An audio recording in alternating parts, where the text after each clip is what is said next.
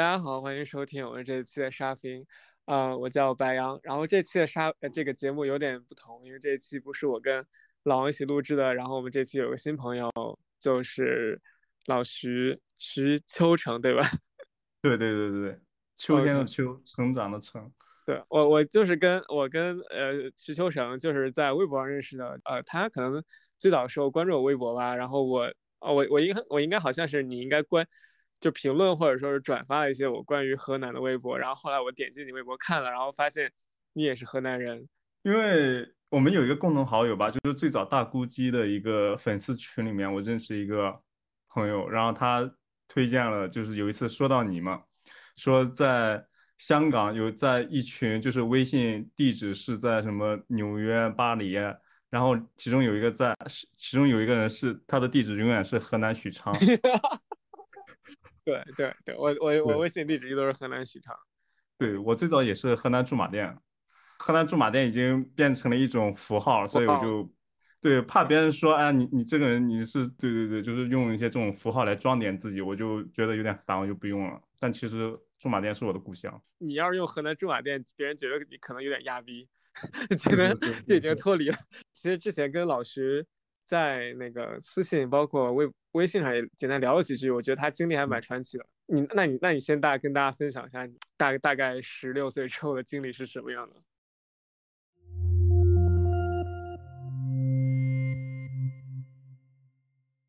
我十六岁应该是我高一吧。嗯，我老家是就是驻马店，就是一个很小很小的，不对，市里面下面的县，县里面的一个镇，镇上的一个小一个人。高中就是很很绝望的一个高中，就是那升学率什么都特别低的，不到任何希望，让我高一就退学了。那你家庭支持你退学吗？那当然不支持，我退学过三次。哦，了解。那然后你高一退学之后，你那你打算做什么？做一些别的吧，做一些生意啊什么的，帮着一些亲戚做一些生意。哦，了解。对对对，但是我是怎么讲？我退学就是我是有跟父母商量嘛，但他们肯定是不同意的。然后我就为了显示我退学的决心，我就离家出走了两，离家出走了两次。所以你那时候跟家里关系闹得很僵吗？也没有，很奇妙的感觉。他们好像好像为了维持一种就是大家都要上学，你也要上学的这种感觉。啊，明白。你是家里独生，你是独子对吗？我不是独子，我是最小的，有一个哥哥一个姐姐，我是最小的。哦，OK，对，所以相对会比较自由。一般离家出走你去哪儿啊？我之前也，我小时候也离家出走过一次，就是我六七岁的时候，嗯，就我跟我邻居小孩玩，然后我妈就偏袒那个邻居小孩，我就特别愤怒，我说我是你的亲，为什么你还偏袒他？然后我就直接就离家出走了，我就从我们驾驶员那个楼里面就走出去了，然后。妈也没追我，我妈也没管我，然后我就走了，然后走，就走到街上走了一二十分钟，有点慌，然后就扭头就回来了，对，就很尴尬。一二十分钟那不算离家出走吧？那，呃，是是，嗯，我我六岁的时候好像去过一次那种文武学校去体验，就是半天练武，半天读书的。我高中我离家出走第一次是去了隔壁的一个县城，在网吧里面住了一个礼拜左右。啊，你你家里没人找你吗？没有，因为当时我是住校嘛，其实我是有有有有计划的，就是因为我是住校，所以我每个礼拜会回一次家拿一些生活费。然后那一次回家的时候，我就我不但拿了，呃，拿完生活费之后，我还偷了点我哥的钱，然后衣服还多拿了几件，还拿了些拿了些吃的，什么双汇火腿肠之类的，王中王。对，就拿了一堆，又拿了一堆零食之类的，然后就直接就坐车，没有去学校，就直接去了隔壁隔壁的一个县城，然后再找了一个网吧，在网吧里面住了一个礼拜，因为网吧很便宜嘛。对对对对，通宵只要几块钱，然后在厕所里面换下衣服啊什么的。所以家里人是不知道不知道你离家出走？也知道的，第二天第三天就知道了，因为老师肯定会给他们会问他们嘛。来上学。嗯，对对，然后他们就在 QQ 上就让我哥什么的找我，然后我就跟他说，就是我要退学，我要我不要读书。然后你退学之后，就是帮家里帮他们照顾生意或者做点事儿，对吧？对对，进对，但是我第一次没有成功，就是我离家出走一个礼拜嘛，然后后来觉得差不多了，然后我就回家了。我到了家，我爸我妈正在看电视，然后他们看到我，居然就在笑，他们说放假了，放假了，就是问我，我就觉得很失败，然后 对，然后就又回去。然后你又去上学了吗？就第一次离家出走不成功，上学了。对对对，就回去上学了。我我不知道，我可能感觉我的跟我的个性有关系吧。就是就算我做什么这种好像不正确的事，我也要征求父母的同意或者什么样。就比如说我小时候，我会我去网吧嘛，去网吧之前一般不会跟爸妈说嘛。嗯。但我会跟我爸说，就是我跟我爸商量说，就是我想每个每个礼拜都去网吧玩。那时候我小学，然后每次去网吧之前都会给我爸打电话，嗯，征求我爸同意。但我爸肯定不会同意，我就会一直打。那那不同意，最后没拿到同意，你还是照样去了，对吧？呃，对，有时候会，但是对对，但是我就希望一个就是名正言顺的去做这种这这些事嘛。但我因为我觉得这些事它不是一件坏事。那又上一段学之后就又离家出走了是吗？对，因为因为我觉得就是在学校真的是没有任何希望吧，就是 在这个学校读书啊。其中我还有有一段时间，就是我刚读高一的时候，因为。因为觉得可能这高中真的没希望，我还回重回初中读了一下，准备考一个更好的高中，是有一个考学的希望的。但后来就感觉到真的是没有希望，就放弃了。第二次离家出走是去了北京，去了半个月，在我一个堂哥家住了半个月。那你爸你妈其实还是知道你在哪儿的，对吧？知道，我只是表明我的态度。嗯，当时还不不需要实名制呢，我还我还是坐的绿皮火车去的，坐了一宿。那第二次离家出走之后，就把退学的事儿落实了吗？就落实了，落实了。然后我就去亲戚家一个小工厂里面去帮忙打工，然后就跟四个大妈是一组，然后每天做一些工厂的，就是一些很基本的一些体力体力劳动。类似那种分发啊什么的，也不是很体力吧，就是就是一些机械的、枯燥的一些工作。对，那基本上还是在你爸你妈眼皮子底下。对对对对，就是只要不上学就可以嘛，因为也很不喜欢老师吧，对老师毫无好感。其实我感觉我还是蛮喜欢学习的吧，因为我就想起一件事，正好有一次我英我我很喜欢英语，就是有一次我考英语，我考了全班第二，就是我当时我刚。进高中的时候，就我每天都会很辛苦的学习英语之类的，因为我觉得英语以后也会非常有用。但是有一次我，但是我在班里面我就是那种坏学生的样子，就是老师上课也不好好听的样子。英语考了全班第二，他跟我说你你是不是抄的？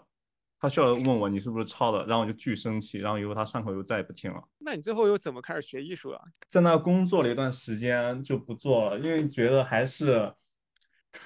因为确实是很绝望，就是你每天做的事全是就那种就很机械的分发一些东西之类的，然后做了一个第一个礼拜给了我二百二十块钱，那你坚持了多久啊？我也就坚持了一个礼拜，让他我因为一个礼拜，我还以为你怎么体会体验那种无产阶级生活，就就坚持了一个礼拜，OK，然后那那你那你那你那你爸你妈过来问你，那你不想做这个，那你想接下来想干嘛？就是还是回去读书了啊！你第二次离家出走是成功之后又回去读书了？对，体验了这对，就是在那待了一个礼拜嘛，在工厂里面待了待了一个礼拜，真的就是一片荒地。然后我旁边就四个大妈，然后他们四个还老笑我。又回去上学了，然后就把高中上完了吗？后来就在高中就没有。不也没有好好学习吧，反正就是在每天只是在上学的一个状态。后来去学艺术了，好像好像真的增加了别人那种什么固有偏见，就是学习不好就去学艺术。但其实也不是，因为我初中初中的时候就是就就有学学画画什么的。哦，了解。嗯，所以你你就直接去艺考，走艺考这条路，对吧？对，当时我去北京。去北京学画，因为当时我我们班上来了一个转学生，他是出生在北京，但是他因为他没有北京户口嘛，然后就只能回老家。然后我就通过他，我才知道原来你可以去北京学画画的，你只要你交学费就可以去北京的一些画室学画画。央美旁边的一个望京，高三是就整个一年，整个半年，半年都是在画室里面，就其实跟工厂是一样的，从早上九点到晚上九点。哎，但是你。你高中高一高二都没怎么碰过画画，对吧？就虽然说也也画的，也画的，也画的。我高一高二就是晚上画，因为白天要上课。对，但是高一的时候就觉得完全这个学校完全没希望，也根本考不上，就是有点就就就有点绝望。你爸你妈在你上高中的时候就已经给你参谋上走艺考这条路了吗？没有，我爸我妈对我的未来没有任何指导。哦，那你为什么高一高还晚上还是有意识的去练画画？因为当时我们学校就是高一的时候突然就封要封封校，然后因为学画画就可以去外面玩嘛，就晚上可以出去。了解啊，怎么讲？我感觉发有很多事情发生，比如说我们学校要封校，当初封校还闹了一段时间，就是高一的时候。后来就去北京学艺考，然后最后考上美院了，是吗？没有，没有。那你最后去哪？我我没有去了之后，我也没考上。我先跟你讲吧，就是我可能讲高中有多不好，就是有多绝望，你可能也不会有什么实感哈。对，就是你不知道有多难。就是，呃，我很喜欢看麦德杜朱尼尔，我我有段时间特别爱看他，就是我感觉到就是真的就是我身边发生的事，可能别人看起来就是笑话。那有一次我看了一个。一个很搞笑，所谓的搞笑视频，他说什么？我要上宁波大学，我要上宁波大学，我不知道你有没有印象？我知道，就是有些人说我要上那种二本学校，就是喊的很大。对对对对对，那个学校就是我们对面的学校，就我们两个学校是基本上是同一个类型的，所以你就能想象我我的高中是一个什么样的高中。我要上宁波大学，我后来看了这个视频，我就觉得很很唏嘘，你知道吗？我我就有点反思。了解了解，我我能理解了。我我也是县城长大的，我知道。虽然我是高中没在我们那儿县城高中读，但我小初中是在我们那儿县城初中读的。我们那个学校破到什么程度？就我跟我高中的同学讲，他们都不敢想象。我们是一百二十个班，你知道吗？就一百二十人一班。我我们也是，我们也是。你稍微近视一点，然后你要坐在教室最后一排，你这辈子就是你高中初中三年就别想。就别想学习了，因为你根本就看不见那那那那黑板上东西都看不见。然后，然后我们那儿坐的还是那种长条凳，就是三个人坐一张一个长条凳。就我们也是。冬天你穿羽绒服，然后穿特别厚，还穿那种棉裤，就就就每个人都胖的跟肿的跟胖子一样，就根本就挤不进去那个凳子和桌子之间的缝隙。然后那个凳子还经常坏，就是它经常会缺一个角啊，或者坐着不平啊，就经常。右右边这个人稍微用点力，左边人就翘起来那种，就跟跷跷板一样。然后还然后那个男生很多人就喜欢摔凳子，或者说怎么就是不太爱惜吧。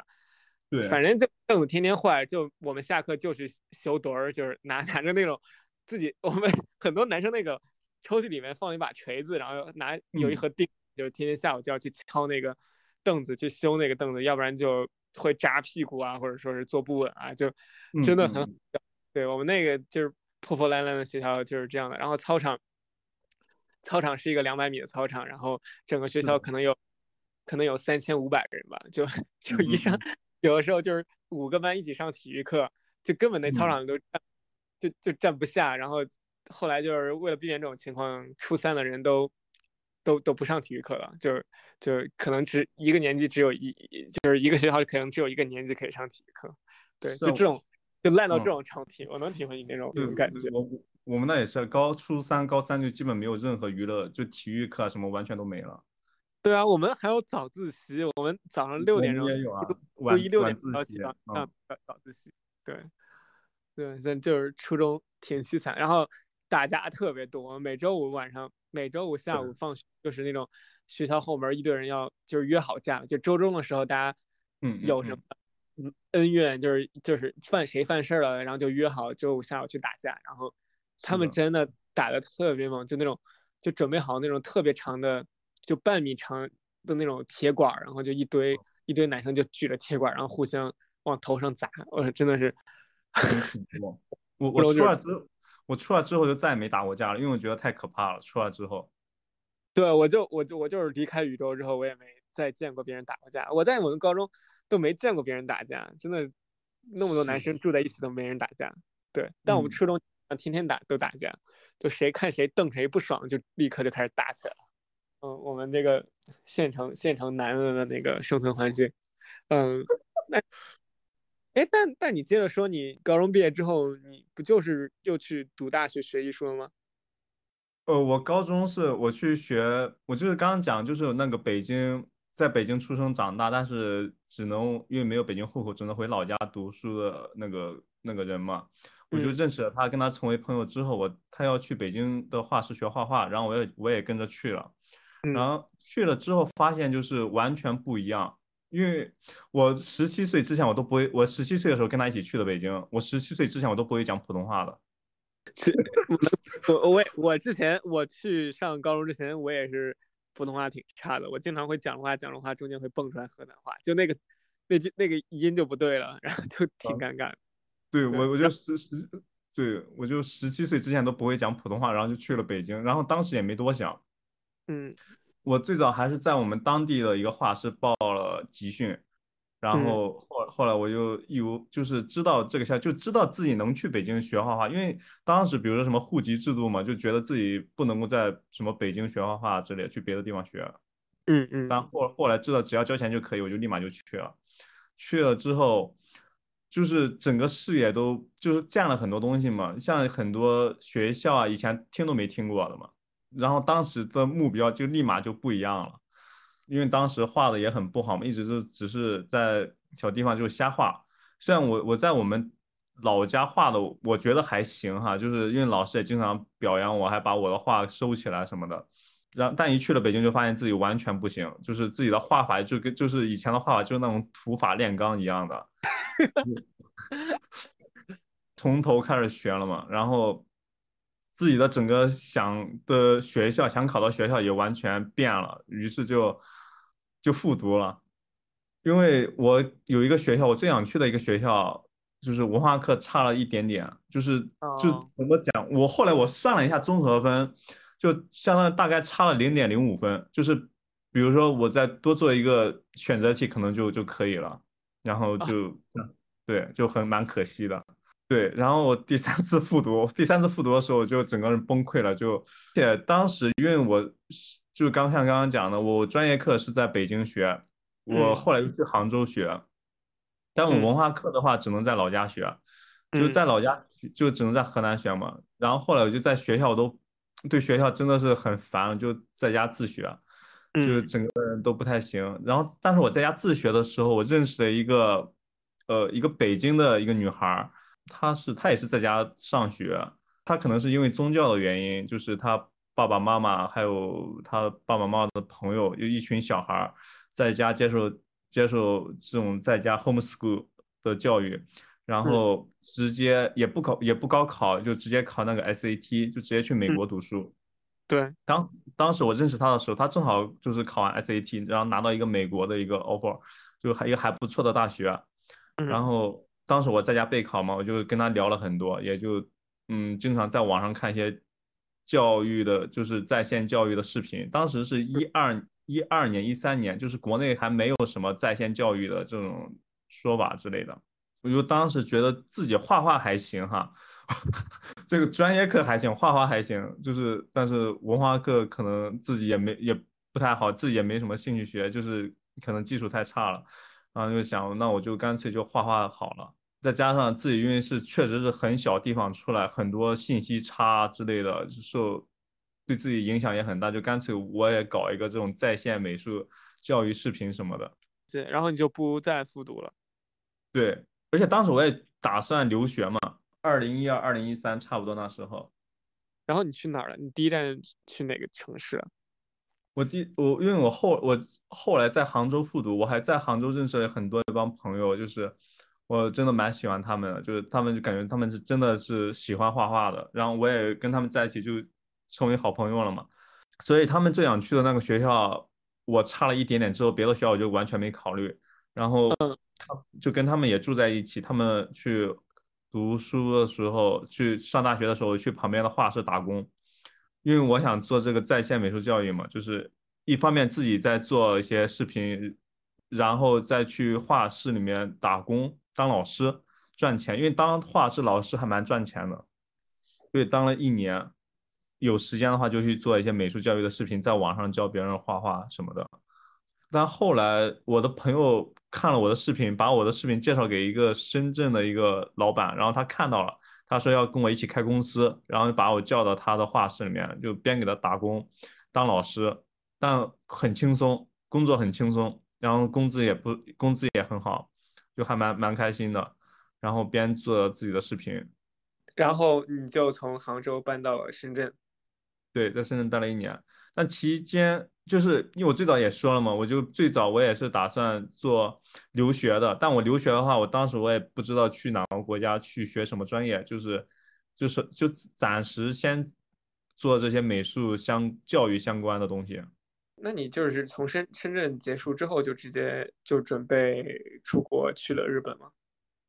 对，当时我从深圳的结束之后，就是回到又回到了杭州，回到杭州之后就跟朋友。聊天啊，玩什么的，就正好有两个好朋友，他们也打算，他们也要毕业了，他们打算来日本留学。那我就感觉日本好像也不错，那我就来日本了。我比较想学这种什么 media 嘛，就是比较相对相对用这些新技术的媒体艺术这些。你去读日本读书不需要学日语吗？对啊，要学日语，就是因为我完全也。对二次元什么也没什么兴趣吧。最早我也不看日剧，也不看动漫，就是呃申请大概准备了一年，包括学日语、准备材料什么的。然后来了日本之后，又读了一些语言学校，然后边准备边读语言学校，边边做作品集，然后申请学校。那这个时候差不多就是二零一几年了。二二零一七年来的日本，哦，二七年日本，然后一八年就升上就开始入学了吗？没有，一九年。哦，在你在日本读了两年语言学校。对，我感觉自己是非常笨拙的一个人，然后无数的失败。但我觉得你真的挺有毅力的，就而且一直在学新东西。哦，谢谢你。因为我我 因为我也没别的选择吧。我虽然说你父母没有在这个故事里面出现，但我觉得他们还是挺挺善解人意，或者说是挺就挺开明的那种父母。我觉得这个在河南其实也不是特别常见的。我很感激我的父母。对 对啊，因为我就在想，这故事有很多版本。如果你如果我你你爸妈是我姨啊，或者是我爸妈，或者说是我在河南见过的一些。呃，同学或者朋友的爸妈，那可能这故事走向就不是这样了。我从小就很反抗嘛，我从小就很反抗我父母。你哥、你姐现在在干嘛？他们都工作了，还结婚了，还都有小孩儿。都在驻马店吗？没有没有没有，他们都不在，一个都一个在边疆，一个在首都。对我爸妈就是挺支持我的，是就是物质上会支持我，但是我做什么选择全是我自己去做的嘛。明白，那我飞快的过一下我的时间线。我的时间线就非常简单。我初中是在禹州读的，就是在一个那很烂的，也不是很，我觉得那教教书教的倒也不差，但就是那个环境特别烂。然后就在那样一个中读的。然后高中我妈问我说：“你要不要去郑州读书啊？”然后觉得这样可能考大学容易，然后我就去了，去郑州读书。读完郑州读完书，然后就来香港读大学。读完大学，然后就。就在香港工作了，对，一直到现在，我的东西就很简单，中间没什么，没没什么特别计划的东西，对，嗯，对，其其实我觉得像我爸妈，他们都完全没意识，比如说读初中或读高中的时候，就比如说去市里面或者去省会郑州，我们爸妈也完全没这个意识的，就是因为我觉得你自己也挺有主见的，就完全知道自己在要干嘛，而且还挺有反叛精神的，我觉得你爸你妈可能觉得。也不需要太给你出建议，你都自己知道该怎么走的。不是啊，但最早是完全不知道呀，最早什么这些事完全是不知道的。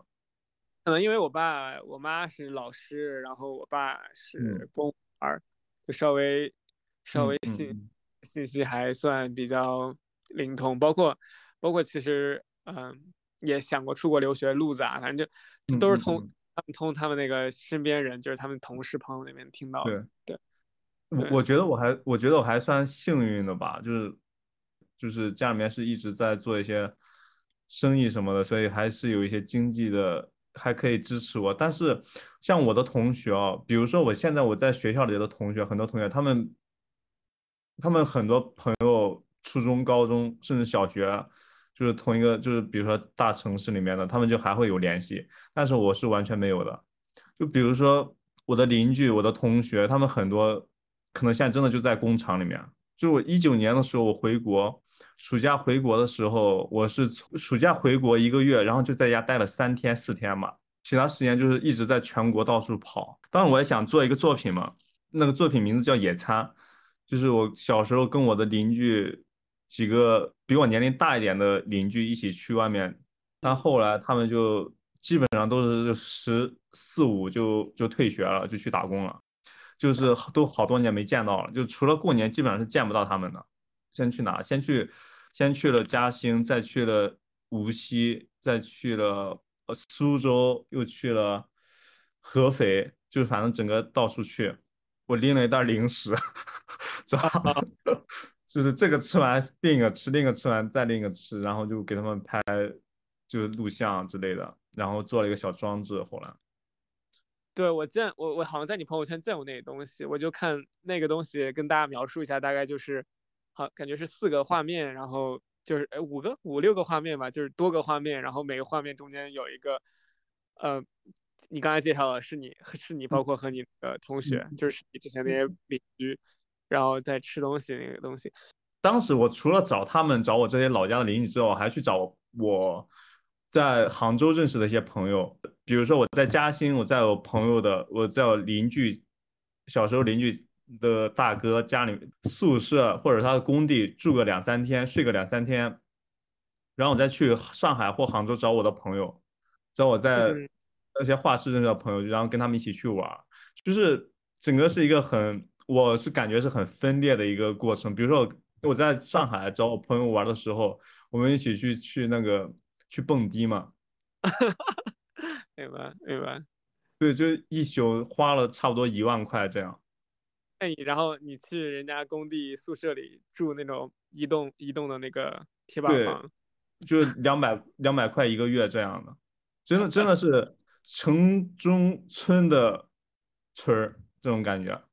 那我觉得你还挺了不起的，因为我曾经无数我也想象过自己，我其实这段时间我也真想过，如果。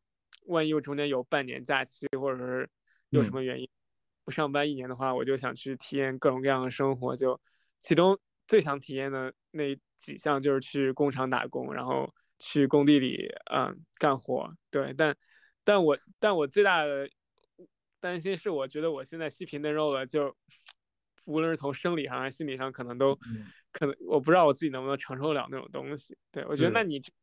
来回来跳跳来跳去还蛮厉害的。其中我有一个找我小时候邻居的时候，就是他们，因为我们小时候真的是天天在一起玩，然后我也是最小的，所以他们对我都很好。其中有一个邻居大哥，他是他正好他的手是被压到了，就是他的一个一个指两个指头被压到了，就整个就是骨头断掉了没了，嗯，然后还在跟工厂交涉啊之类的，我不知道怎么讲，就那种感觉，对。就包括跟他们真的在一起聊天嘛，就他们就一起在外面吃饭的时候，他会拿个就拍我小视频发朋友圈之类的，跟别人讲啊，说什么那个什么在在外面留学的什么弟弟回来了之类的，很开心。那你最后又把这东西给他们看了吗？嗯，我其实我做完之后我就在学校小小的就是展览。布置了一下展览之后，我没有给任何人看过，但我很喜欢，就是我不知道，我不知道该怎么给别人看，我不知道，就是反正。你上一次回家是二零二零年吗？一九年。我其实现在回禹州的时候，就每次回去都觉得挺感慨的，就感觉挺割裂的。香港还蛮不一样的。哎，其实我也没什么特别的，我也知道宇宙也也出了挺多能人了。想象中宇宙人能走到世界各地，可能性比我想中那个空间要更大。那你走在香港街头呢？我之前走在香港街头，我就觉得我就是一个普通人啊。对，但我但我内心深处还是没太把香港当成我。对，我所以就觉得现在就处于一个比较真空的状态。那你跟香港人交流呢？比如说跟本地人交流的话？交流，我觉得我跟北京人、上海人交流，我都觉得有都有点隔阂。就是有一些东西，虽然看上去我也没什么没什么障碍，但我觉得有一些东西就有有点理解不了。是，去年我们还有一个表演课，表演课我就表演的河南话。表演艺术课有将近两百个人，就是几乎都是日本人嘛。然后，然后你就去讲河南话。对我就是也不是说就是单纯的讲河南话，就是因为我觉得就是方言嘛，在有文文字诞生之前，人们就只是就比如说很无意识的发出一些声音嘛。比如说我们现在说的话，就是每个字都有每个字的含义，但最早的话是没有这些文字符号的意义的，就单纯的只是声音表达感情的声音。嗯，就比如说我们河南人特别特别爱说“咦”。对，嗯，对吧？就是我我但我们那，我觉得最经典就是可能是就是驻马店的吧，有两个，一个是一个是废，这这个在我那儿没没太听过。第二个就是这个啊啊，有这个咦是是全河南应该是，但这个废它是很急促的，就是在一种意外的情况下，废就就是一种应急反应。我还有一个我不知道你知道不知道，就是呀呀那个那个脏话，那个把这几个音节抽出来，然后加上一些动作，然后在台上表演去了。对，有将近两百个日本人，就是就在我们学校最最大对，对我下对我下来之后，我那个一个日本同学算现在是朋友哈，就他跟我讲，cookie が変わった，就是空气改变了，就整个气氛全变了。 我我能想象，我能想，你把这几个字儿单独抽出来，然后再配一些动作的话，其实还挺挺艺术的。我想问一个，没有恶意啊，我不是刻薄什么之类的东西。你有感觉你进了大学之后，你觉得向你老师解释你的作品表达什么东西，包括引申的一个比较深层次的含义，就这种语言表达能力，也是你需要学习的一部分吗？这也这也是你需要有意识培养的一部分吗？这是非常重要的一部分。非常重要。我说实话，就是我讲那些经历的时候，我是一个很犹豫的状态。嗯，为什么？我是我，因为会不好意思啊，会有一种，我我我以前跟别人讲这些东西的时候，我更多的不是说我到底是一个什么样的一个经历，而是感觉到。跟别人说这些的时候，是会有很有一种羞耻感，尤其是在可能在国内的这个语境下吧，就是包括作为一个河南人，肯定会遭遇很多的这种地域歧视，会作为一个被审视的一个对象。对，包括包括现在在国外，在日本或者在哪，就是也经常会感到自己作为一个中国人，也是一经常会被处在一个被被审视的一个状态，就是嗯。明白，明白。对你有很多疑问，还有一些先入概念。嗯，对对，反正人在人不在自己的家乡，就在异乡。然后作为少数群体，多多少少都会被别人，哪怕没怎么被歧视，也会被无意识的被边缘化，或者说是被一些主流的观点去审视。